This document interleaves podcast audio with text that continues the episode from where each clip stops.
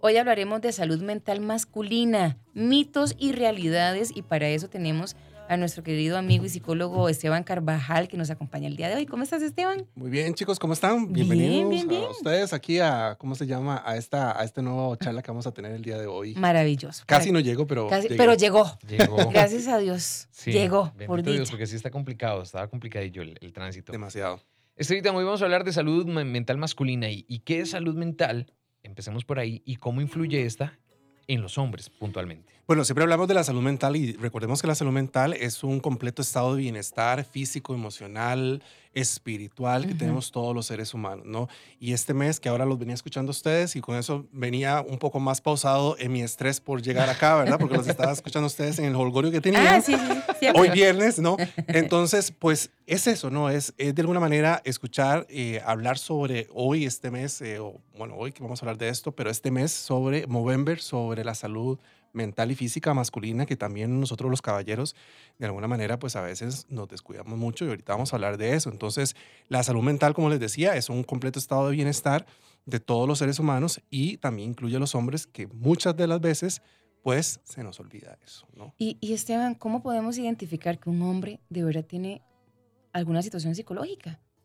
Verás que cuesta mucho. En la estadística que, que tenemos, ¿verdad? En la psicología y, y, y en mi caso, consultan más mujeres que hombres, ¿no? Porque todavía sigue habiendo ese mito, ¿verdad? De la cuestión social de género, de que, el, de que el hombre tiene que ser fuerte, de que el hombre no tiene que, no tiene que sentirse débil. No puede mostrar sus emociones. Exacto, y el buscar ayuda de alguna manera es, de alguna, entre comillas, decir, soy una persona débil. Por eso es que a los hombres les cuesta tanto, de alguna manera, buscar esa ayuda, ¿no? Entonces, cuesta mucho identificar, ¿verdad? Cuando ya el hombre va a, consultar al médico es porque cuando ya tiene algo Y, les cuesta mucho, ¿no? Entonces es bastante difícil eh, de, de, poder agarrarlos, ya sea en la consulta psicológica o en la consulta médica, precisamente por los, por los temas relacionados, digamos, al, género que tanto nos, nos perjudican. ¿no? Y no sé si es tal cual, pero tengo yo la percepción de que cuando se habla de salud mental masculina, directamente hay que hablar sí o sí de gestión de emociones. Como que siempre hay como algo ahí que se envuelve de que si tienes problemas, tienes que tolerar, tienes que tolerar.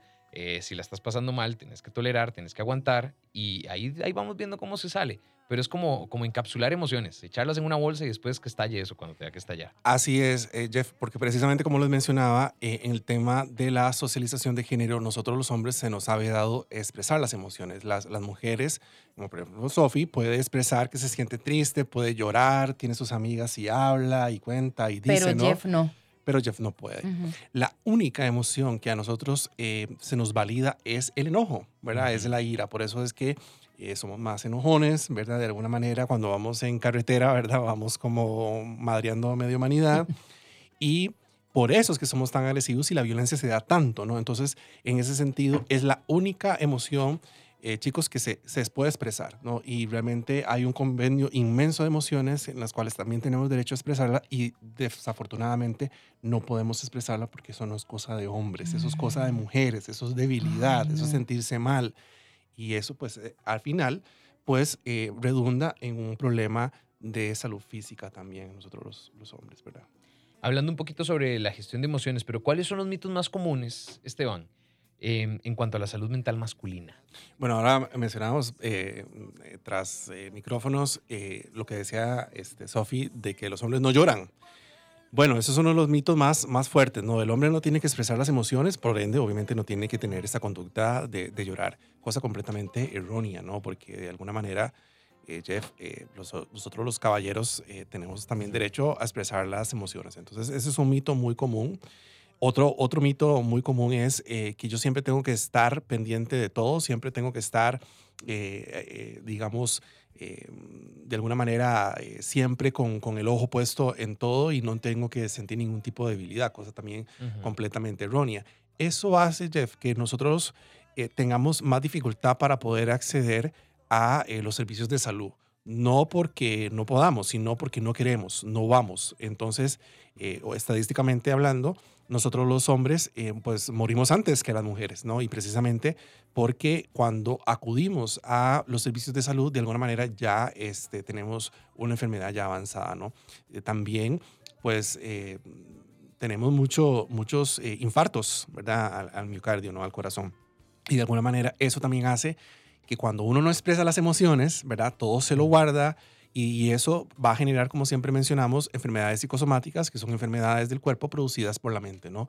Si yo no expreso, si yo no hablo, si yo no saco de alguna manera eh, las cosas que me suceden en la vida, que nos pasa a todos en, eh, este, cotidianamente, de alguna manera eso va a generar que empezamos a tener enfermedades, ¿no? Y como no vamos, como no acudimos, de alguna manera ya cuando llegamos ya es demasiado tarde. Cuando hablamos de salud mental es exactamente lo mismo. Este, como te decía, eh, en, en, la consulta son más las, las mujeres las que, las que van a, a, al consultorio que, que, los hombres. Inclusive los que van, van como tímidos, ¿verdad? Como diciendo, bueno, es que yo llego aquí porque ya estoy, como dicen, mal, ya, ya, no, ya no puedo. Uh -huh. Y de alguna manera tenemos que ver cómo, digo yo siempre, este, le apagamos el, el fuego, ¿no?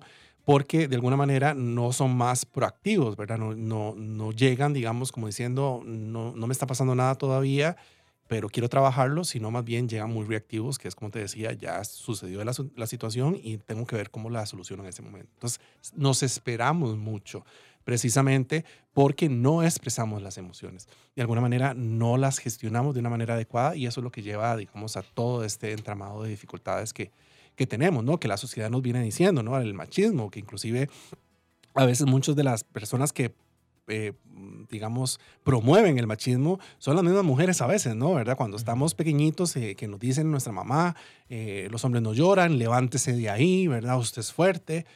Eso no, no se debería de hacer, ¿no? Porque de alguna manera, como decimos, más allá del género, somos seres humanos todos y tenemos emociones, eh, nos sentimos mal y tenemos derecho a expresarlo. Entonces, eh, el llamado eh, en este mes es esa concientización a, a, los caballeros para que de alguna manera entiendan que, que es, esas estructuras sociales que hemos venido, digamos, acarreando durante muchísimos siglos, pues no son ciertas, ¿verdad? Que usted tiene el derecho a sentirse de la manera que se siente, a expresarlo, a sentir debilidad.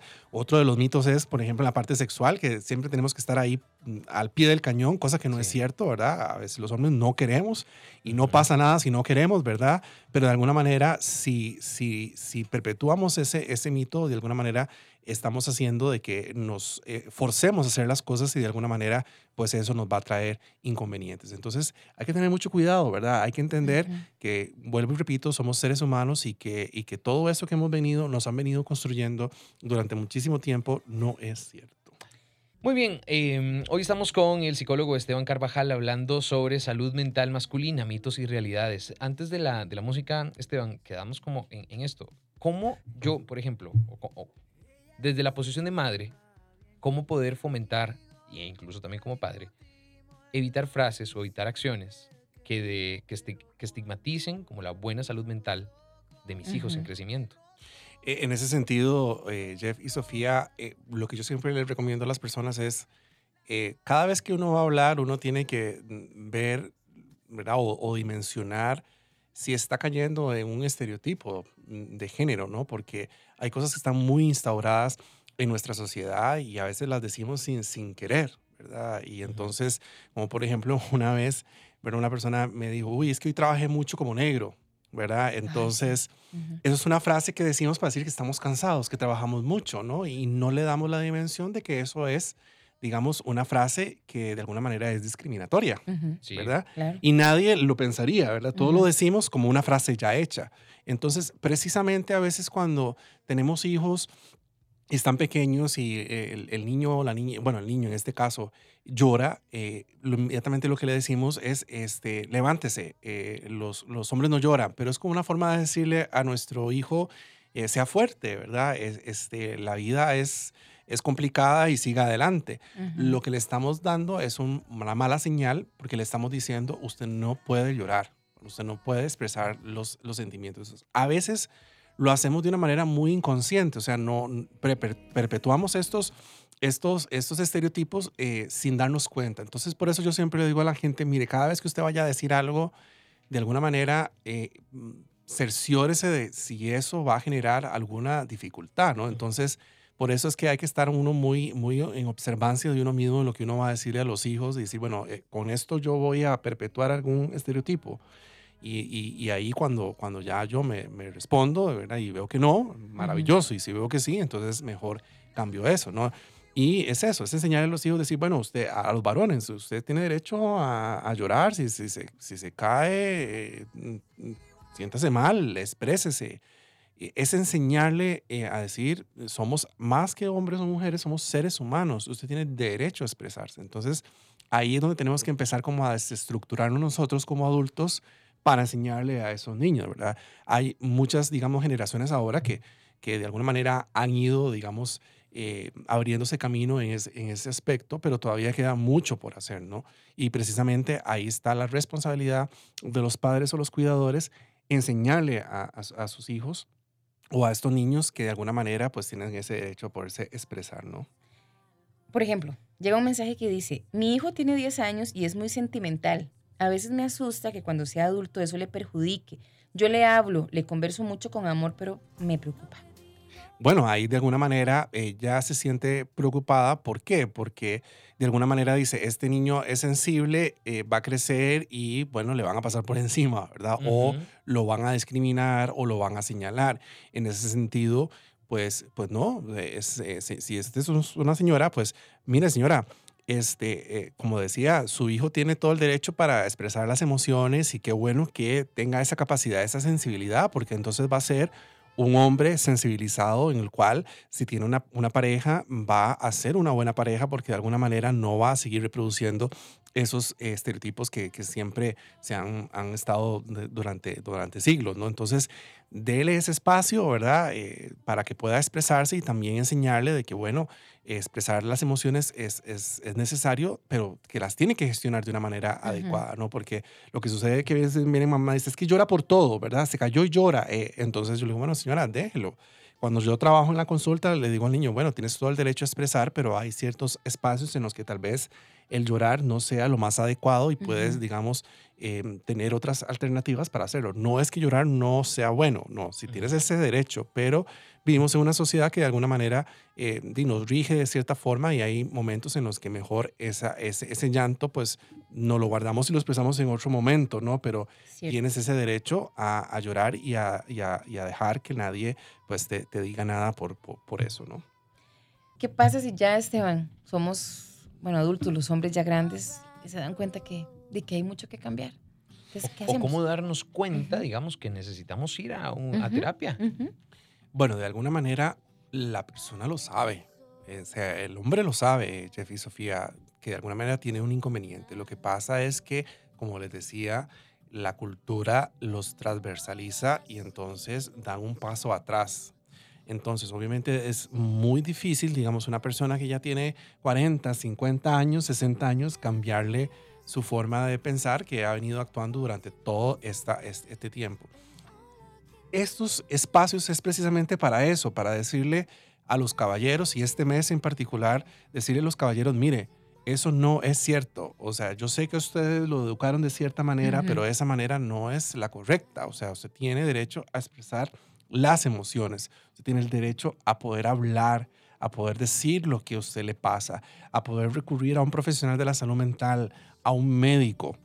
Pero, y eso no lo hace menos hombre, ¿verdad? Su hombría no está en discusión por eso.